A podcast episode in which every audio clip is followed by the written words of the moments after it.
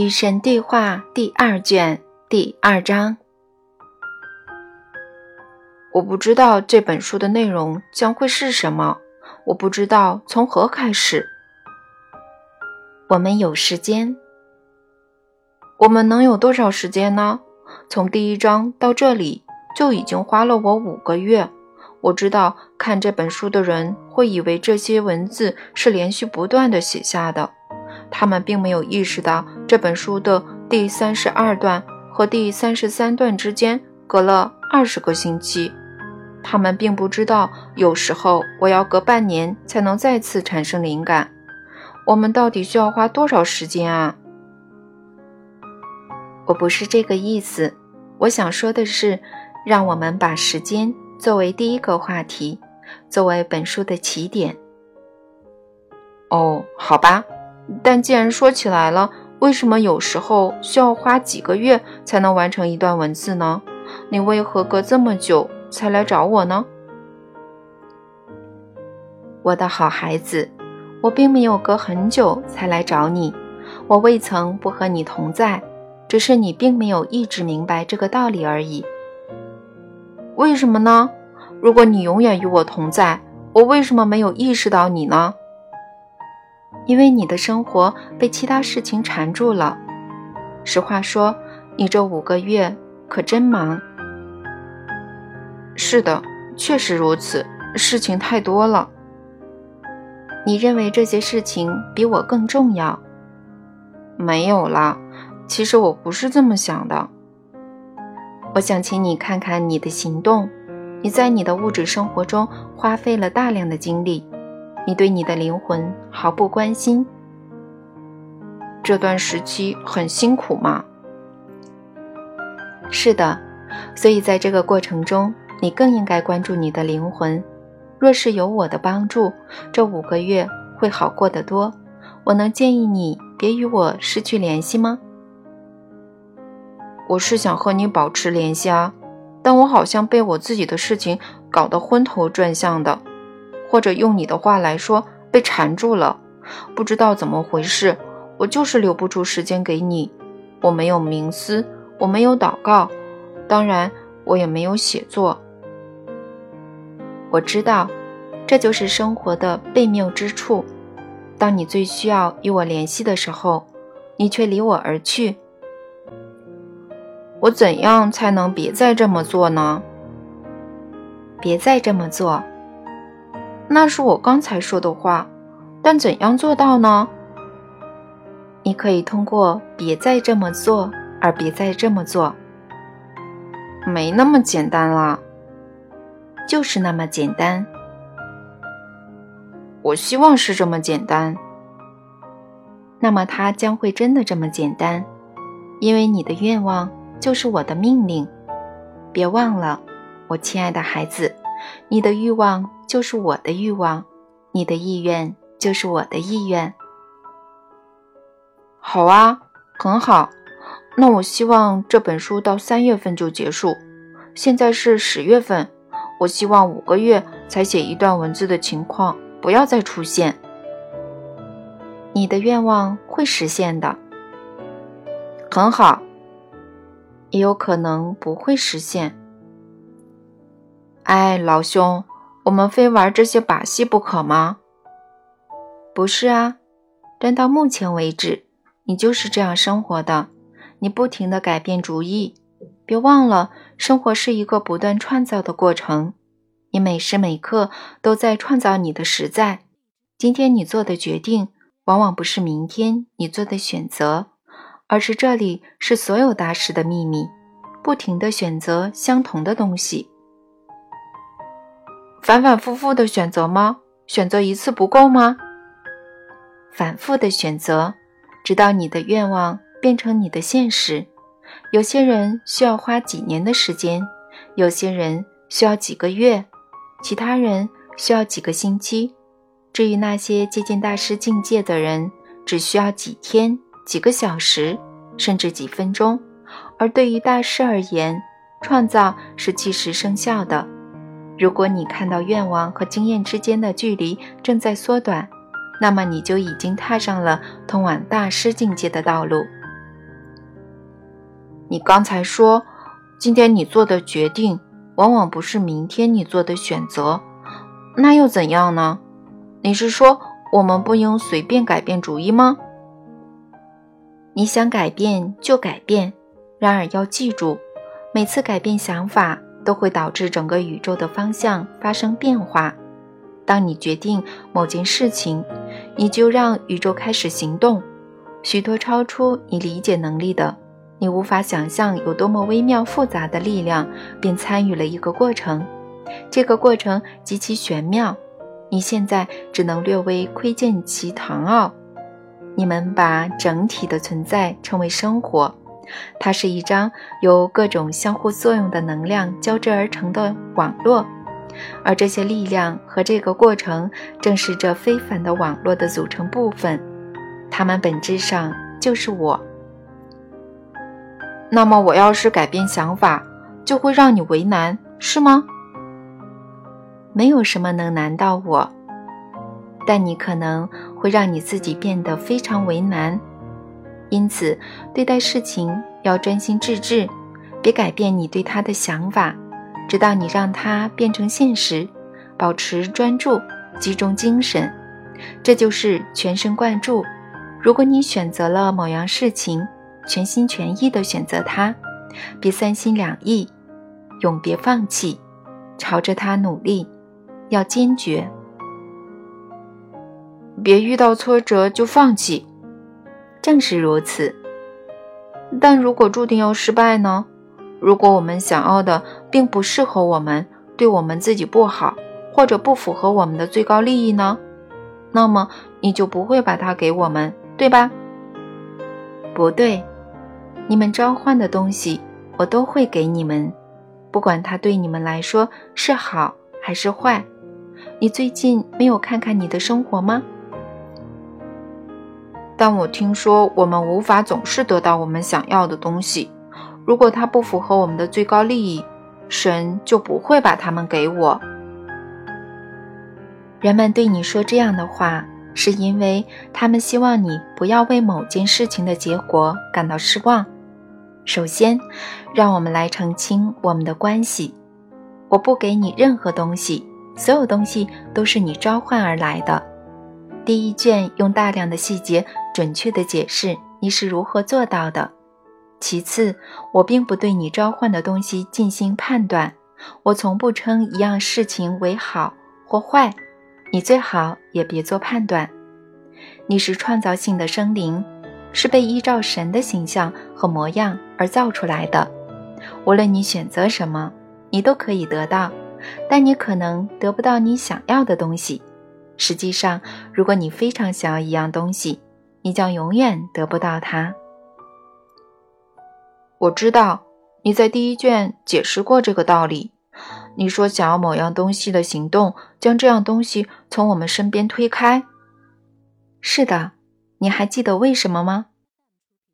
因为思维是创造性的，想要某样东西的思维是一次向宇宙发出的声明，一次真相的宣告，而宇宙随后会让这次声明在我的实在中出现。正是如此，准确无误，你学到了。你真的领悟到了，这太好了。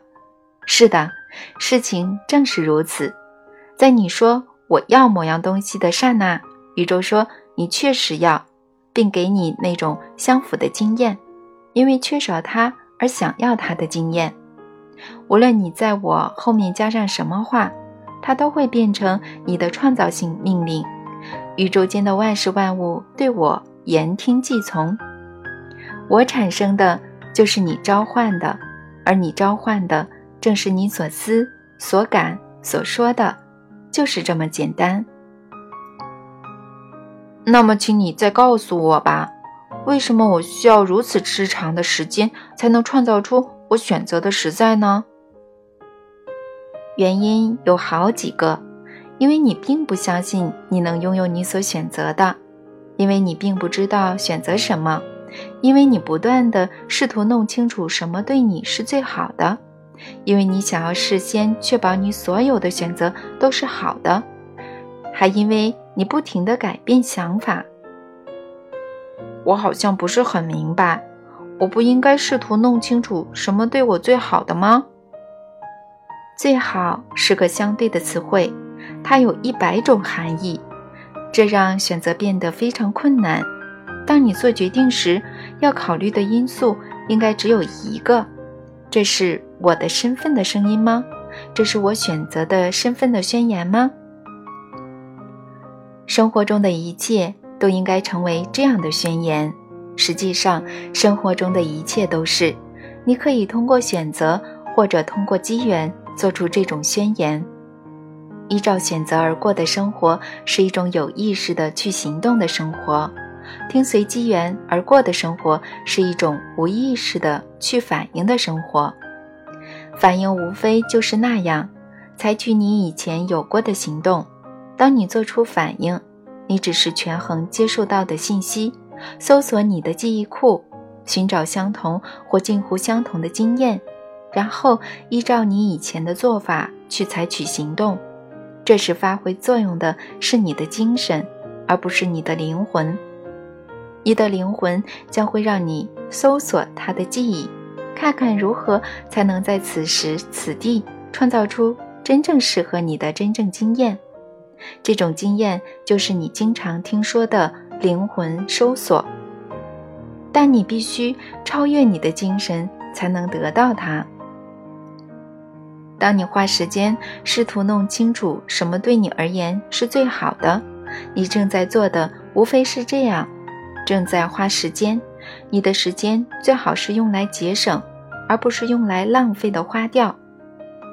超越你的精神能够为你节省大量的时间，决定很快被达成，选择很快被实施，因为你的灵魂无需回顾、分析和判断过去的遭遇，你的灵魂只根据当前的经验来进行创造。请记住这个道理。灵魂创造，精神反应。灵魂清楚的知道，你在此时拥有的经验是神在你意识到这种经验之前就指派给你的。你的经验都是神提前送给你的，甚至当你尚在寻找他的时候，他就已经踏上前来找你的道路。因为甚至在你要求之前，我就已经给予每个此时。都是神光荣的馈赠，所以在英文中，此时也被称为礼物。灵魂本能地寻找此时所需的完美境遇，以便疗愈错误的思维，让你能够恰到好处地惊艳到你的真实身份。灵魂的欲望是将你带回到神身旁，把你带回家，带到我身边。灵魂的意图是通过经验认识其自身。从而认识我，因为灵魂明白你和我是一体，即使精神否认这个真相，即使身体执行这种否认。因此，当你要做重大决定的时候，请超越你的精神，去搜索你的灵魂。灵魂明白精神无法理解的道理。如果你总是试图弄清楚什么对你来说是最好的，你的选择。将会提心吊胆，你决定将会犹豫不定，你的航程将会驶入一片期望的海洋。如果你不小心提防，你将会被你的期望淹没。哇，这个答案太好了！但我要怎样才能倾听我的灵魂呢？我要怎样才知道我在聆听呢？灵魂通过感受对你说话。倾听你的感受，听从你的感受，尊重你的感受。为什么在我看来，尊重我的感受恰恰会使我陷入麻烦呢？因为你把成长等同于麻烦，把固步自封等同于安全。我告诉你吧，你的感受永远不会让你陷入麻烦，因为你的感受就是你的真相。如果你想过上一种从来不听从感受，而是用思维机器将所有感受过滤掉的生活，那么随你的便，尽管根据你的精神对情势的分析而做出决定，但别指望在这种生活中你能找到欢乐，也别指望你能为你的真实身份而庆祝。请记住，真正的庆祝是与精神无关的。如果你听从你的灵魂，你将会知道对你来说什么是最好的，因为对你来说是真实的，以及对你来说是最好的。当你根据真实的你去行动，你在成长道路上就会越走越快。当你依据你在此时的真相去创造经验，而非依据过去的真相去做出反应，你就创造了全新的你。你为什么需要如此之长的时间才能创造出你所选择的实在呢？这就是症结所在，因为你并没有按照你的真相去生活。认识真相，真相必将使你得到自由。然而，当你认识了你的真相，别改变你对他的想法。改变想法是你的精神试图弄清楚什么是最好。别这么做，离开你的精神，回到你的感官。所谓回到你的感官，就是回到你的感受，而非回到你的思维。你的思维无非就是思维而已，它们是精神的建构。他们是你精神捏造出来的，但你的各种感受，他们在此时是真实的。感受是灵魂的语言，你的灵魂是你的真相。就这样，你能完全理解吗？这意味着我们有感受就要表达出来，哪怕这些感受是负面的或者破坏性的吗？感受既不是负面的，也不是破坏性的。他们只是真相，重要的是你如何表达你的真相。当你怀着爱去表达你的真相，负面的和破坏性的结果很少会出现。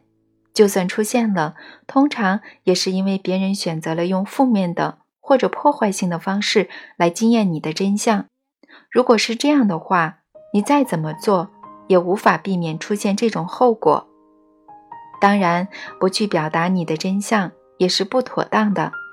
然而，人们总是这么做，他们害怕可能会引起或者面对不愉快，所以彻底的隐瞒了他们的真相。请记住，信息如何被接受，并没有它如何被发送重要。你无法为其他人多么好的接受你的真相负责，你只能保证多么好的表达出你的真相。我说的多么好，不仅意味着多么清楚，也意味着多么有爱心，多么有同情心，多么感性，多么勇敢和多么完整。吞吞吐吐、欲说还休或者闪烁其词是不行的。这意味着真相，全部的真相，除了真相没有别的东西。愿神帮助你。愿神帮助你。这几个字体现了神的仁爱和慈悲，因为我将会永远帮助你以这种方式交流，如果你求我的话。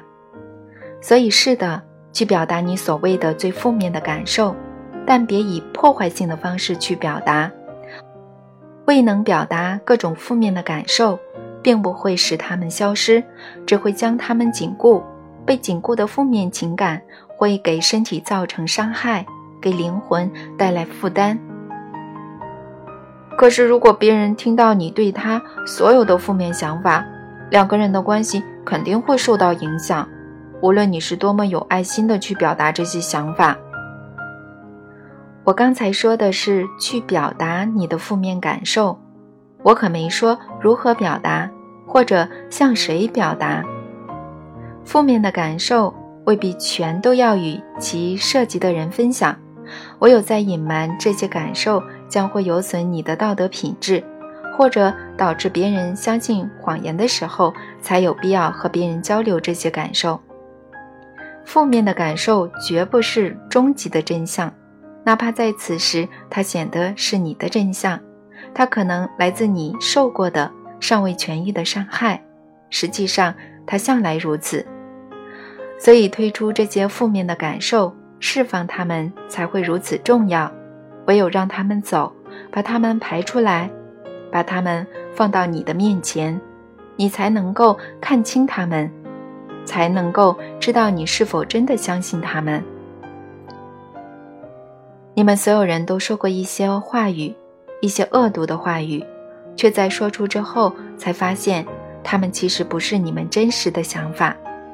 你们所有人都表达过一些感受，从恐惧、生气到暴怒，却在表达之后才发现，他们不再揭示你们真正的感受。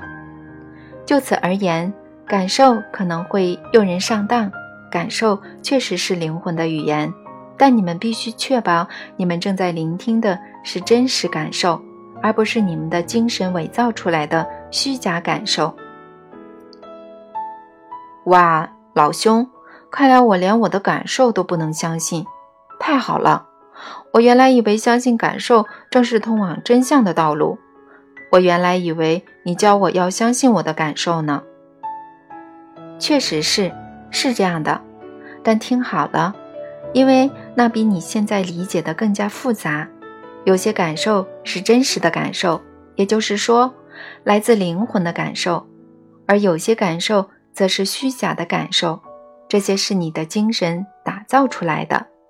换句话说，它们根本就不是感受，它们是思维伪装成感受的思维。这些思维根据是你从前的经验，以及你观察到别人的经验。你看到有人在拔牙的时候做出痛苦的表情，于是你在拔牙的时候也做出痛苦的表情。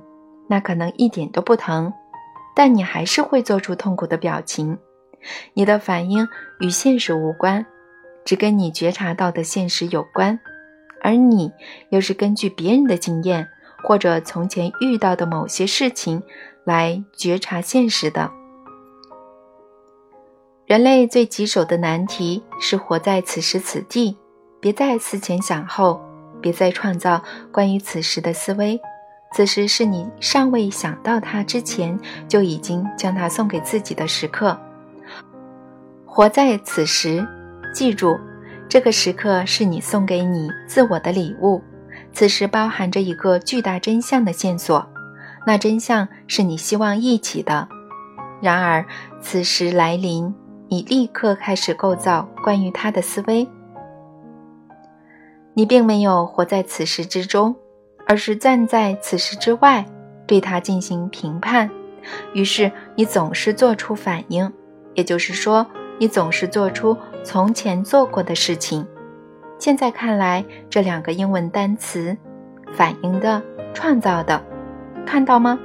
这两个单词是相同的，唯有 C 的位置不同。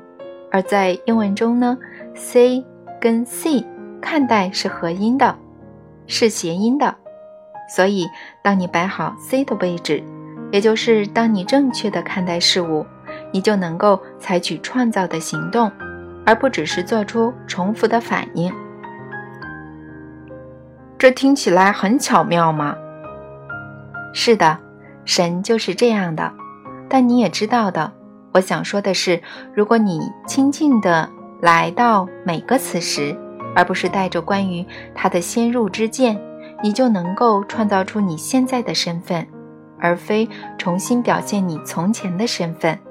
生活是创造的过程，而你在生活中却把它当成重新表现的过程。但是，哪个理智的人会在事情发生的时候忽略从前的经验呢？回忆起你对这类事情所了解的一切，并据此做出反应，那不是很正常吗？那可能是正常的，但却不是自然的。正常意味着通常会做的事，自然是你不想正常时会做的事。自然和正常是不同的。在任何时刻，你可以做你正在正常情况下会做的事。也可以做你自然而然想做的事。我告诉你吧，没有什么比爱更自然。如果你怀着爱去行动，那么你的行动是自然的；如果你怀着怕、怨憎、恼怒去反应，那么你的行动也许是正常的，但却绝不是自然的。假如我从前的经验尖叫着对我说。某个特殊的时刻可能是痛苦的，我如何还能怀着爱去行动呢？忽略你从前的经验，走进那个时刻，活在此时此地，看看此时你能做些什么来创造你的新身份。请记住，这就是你在这里要做的。你以这种方式，在这个时刻，于这个地方，来到这个世界，是为了知道你的身份，以及创造你的理想身份。这是所有生活的目标。生活是持续的。永无止境的再造过程，你们不停地对你们的身份产生新的观念，并不停地依据这种观念来再造你们的自我。这难道不像那个确信他能够飞翔，因而从最高的大楼顶端跳下来的人吗？他忽略了他从前的经验以及观察到的别人的经验，从那座楼跳下来，同时不停地大喊。我就是神，那看起来可不是非常聪明的做法。我告诉你吧，人类取得的成就比飞翔伟大的多。人类曾经治愈疾病，人类曾经使死者复活。我有一个人曾经那么做过。你认为我有一个人被赐予各种超乎物理世界的能力吗？我有一个人曾经展现过这些能力，才不是呢！红海是谁分开的呢？神，没错。但是谁呼请神来做这件事呢？摩西。对的，是谁呼请我治愈疾病、复活死者呢？耶稣。是的。那么你认为摩西和耶稣做过的事情，你做不到吗？但那些事不是他们做的，是他们请你做的，那不是一回事。好吧，我们姑且认可你的说法。那么你认为你就不可以请我做这些神奇的事情吗？我想可以吧。我会应你所请吗？我不知道。这就是你和摩西的差别，这就是你和耶稣的不同。许多人相信，如果他们以耶稣的名义请求，你将会满足他们的愿望。是的，是有很多人相信这个。他们认为他们没有能力，但他们曾经看到或者相信有人曾经看到耶稣的能力，所以他们以他的名义请求。尽管耶稣说过：“你们为何如此惊奇呢？这些事情以及更多事情，你们也都能做到。”然而，人们并不相信耶稣的话，许多人直到今天仍不相信。你们全都想象你们是卑贱的，所以你们以耶稣的名义请求，或者以圣母玛利亚的名义，或者以这个或那个圣徒名义，或者以太阳神的名义，或者以东方之灵的名义，你们将会使用别人随便什么人的名义。却不用你们自己的。然而，我告诉你吧，凡是你要求的，必叫你得到；凡是你寻找的，必叫你找到；凡是你敲击的，门必将为你而开。凡是从楼上跳下来的，必将能够飞翔。曾经有人飞上天空，你相信吗？我听说过。有人能够穿越墙壁，甚至离开他们的身体。是的，是的，但是我从来没有亲眼见到有人穿越墙壁。我不会建议任何人那么做。我也不认为我们应该从楼顶上跳下来，那可能不利于你的健康。那人之所以摔死，并非因为他来自正确的存在状态，却无法飞翔。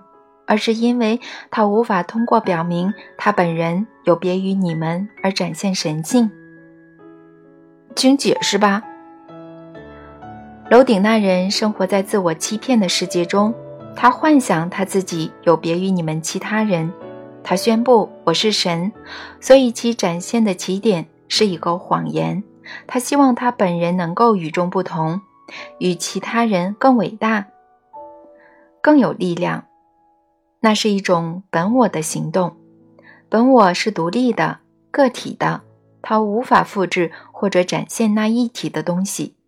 那个想要展现他是神的人，他站在屋顶，展现的是他与万物的分离，而非他与万物的统一。因而，他想要通过展现非神性来展现神性，并失败了。耶稣与这个人不同，耶稣展现神性的方法是展现统一性，在目光所及的每个地方以及每个人，耶稣都看见统一性和整体性，所以他的意识和我的意识是一体的。在这种状态当中，无论他召唤的是什么。都会于那神圣的时刻，在他的神圣实在中出现。我明白，所以只需要基督意识，便能实行奇迹。很好，嗯，这样事情就简单了。确实很简单，比你想到的还要简单。许多人曾经达到这样的境界，许多人曾经成为基督。不仅是拿撒勒的基督，你也能够成为基督。怎样才能呢？去追求成为基督，去选择成为基督，但你必须每时每刻都做出这个选择。它必须变成你生活的目标，它实际上就是你的生活目标，只是你不知道而已。即使你知道这个目标，即使你记得你本人存在。确着理由，你却似乎不知道如何从你所在之处前往那里。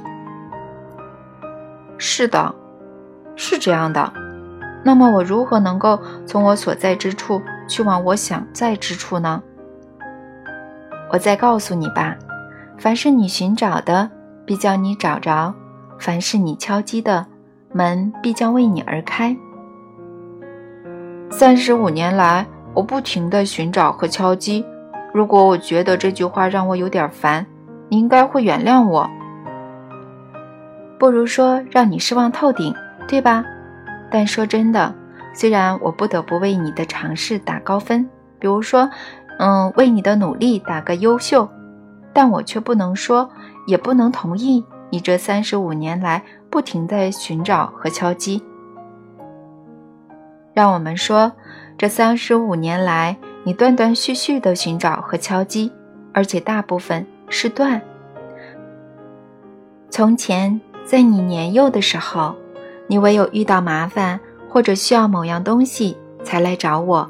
后来，你年纪渐长，也成熟了，你意识到你与神的那种关系也许不是正确的，于是你想要创造某种更有意义的关系，即使在那个时候。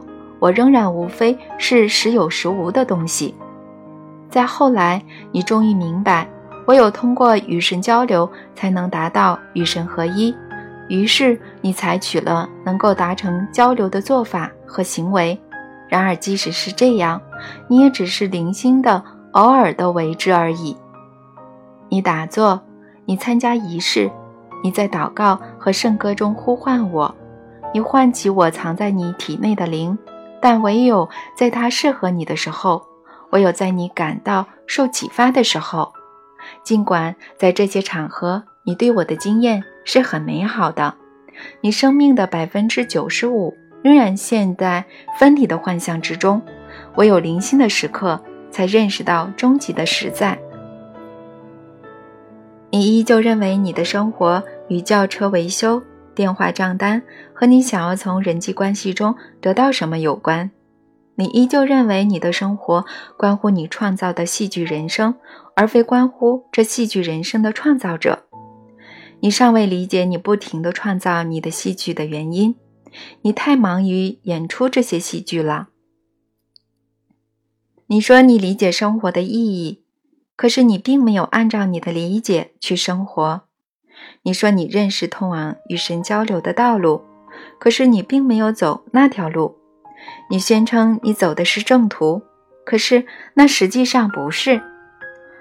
然后你来找我，说这三十五年来你不停地寻找和敲击，我也不想打破你的幻想，但是，你是时候别再对我有幻想，并开始正视你的真实身份了。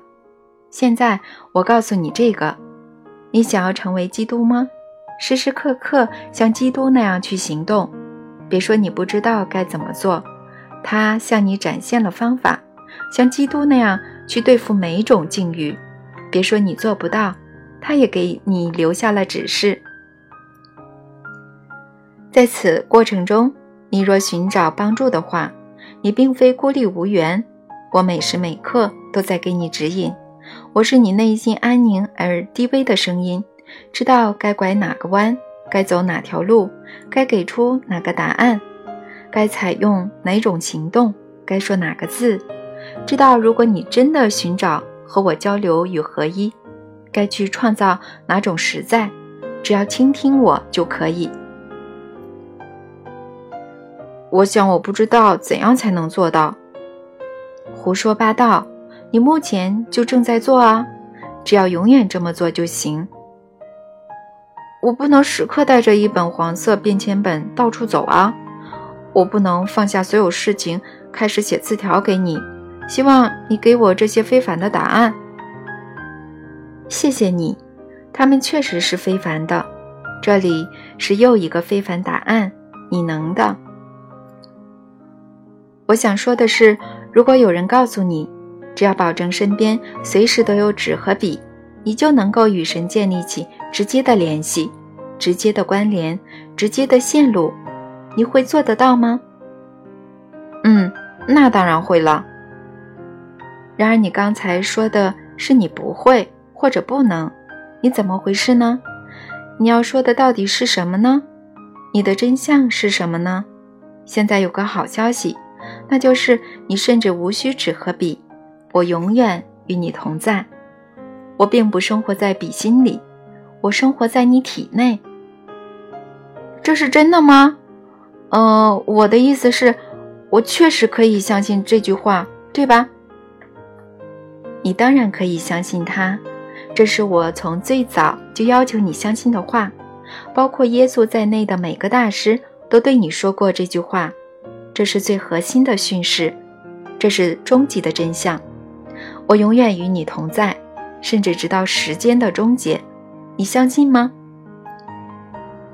是的，我现在我相信，比以前更加相信。我是说，很好。那么使用我吧。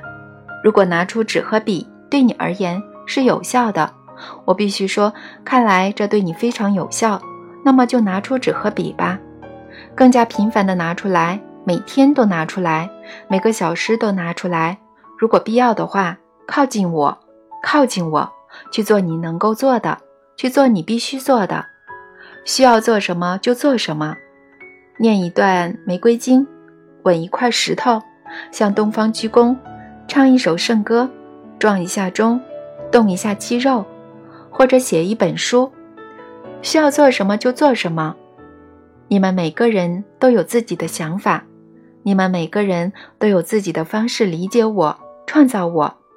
对有些人，我是男子；对有些人，我是女子；对有些人，我两者皆是；对有些人，我两者皆非。对有些人，我是纯粹的能量；对有些人，我是终极的感受。你们称之为爱。你们有些人对我没有具体的想法，你们只知道我就是我，确实是这样的。我就是我。我是吹拂你头发的和风，我是温暖你身体的太阳，我是在你脸庞跳舞的雨珠，我是空气中花朵的芬芳。我是散发芬芳的花朵，我是传播芬芳的空气，我是你最初的思维之始，我是你最后的思维之中，我是在你最光辉时闪耀的观念，我是它实现时的光荣，我是推动你去做最美好事情的感受，我是你内心反复渴望这种感受的那部分，无论对你而言有效的是什么。无论能使之发生的是什么，无论是哪种仪式、庆典、展示、冥想、思维、歌曲、话语，只要它能让你和我复合，去做吧，去做吧，为忆起我，为重归于我。